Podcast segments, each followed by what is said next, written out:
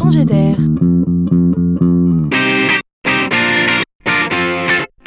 C'est la chronique de Laurent Collen. Avez-vous déjà vécu une séance d'hypnose? C'est l'histoire d'un humain détenteur d'un savoir-faire surprenant, capable de mobiliser l'inconscient ainsi que l'imaginaire pour revisiter la réalité et prendre de la distance vis-à-vis d'une quelconque souffrance. On a le sentiment d'une interaction fondamentalement humaine, tel un pouvoir surnaturel. L'hypnose médicale existe depuis plus de 20 ans, rien de nouveau ici. On l'utilise beaucoup pour gérer la douleur et les troubles anxieux. La pratique est répandue. Problème. Il en faut des hypnotiseurs pour répondre à la demande grandissante des hôpitaux.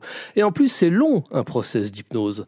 Alors plutôt que de former des armées de surhommes, on a cherché à industrialiser la pratique. La solution a été trouvée dans le monde de la réalité virtuelle. Et c'est la jeune entreprise HypnoVR qui arme des anesthésistes hypnothérapeutes de casques immersifs pour permettre l'isolement multisensoriel de plusieurs patients à la fois.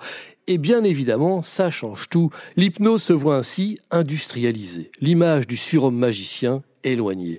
Le film projeté dans le casque respecte la structuration d'une séance d'hypnose et vous emmène à la montagne, à la plage ou dans les fonds sous-marins le résultat est sans appel. La réalité virtuelle fait aussi bien que le thérapeute. Dans ce cas précis, ce n'est pas tant un métier qu'on remplace, mais bien une pratique antidouleur qu'on généralise. Un projet de surcroît économique, car ici, on évite des heures d'hypnothérapeute, des prescriptions de médicaments antidouleurs et des frais de séjour. Cette fois, c'est tout bénef.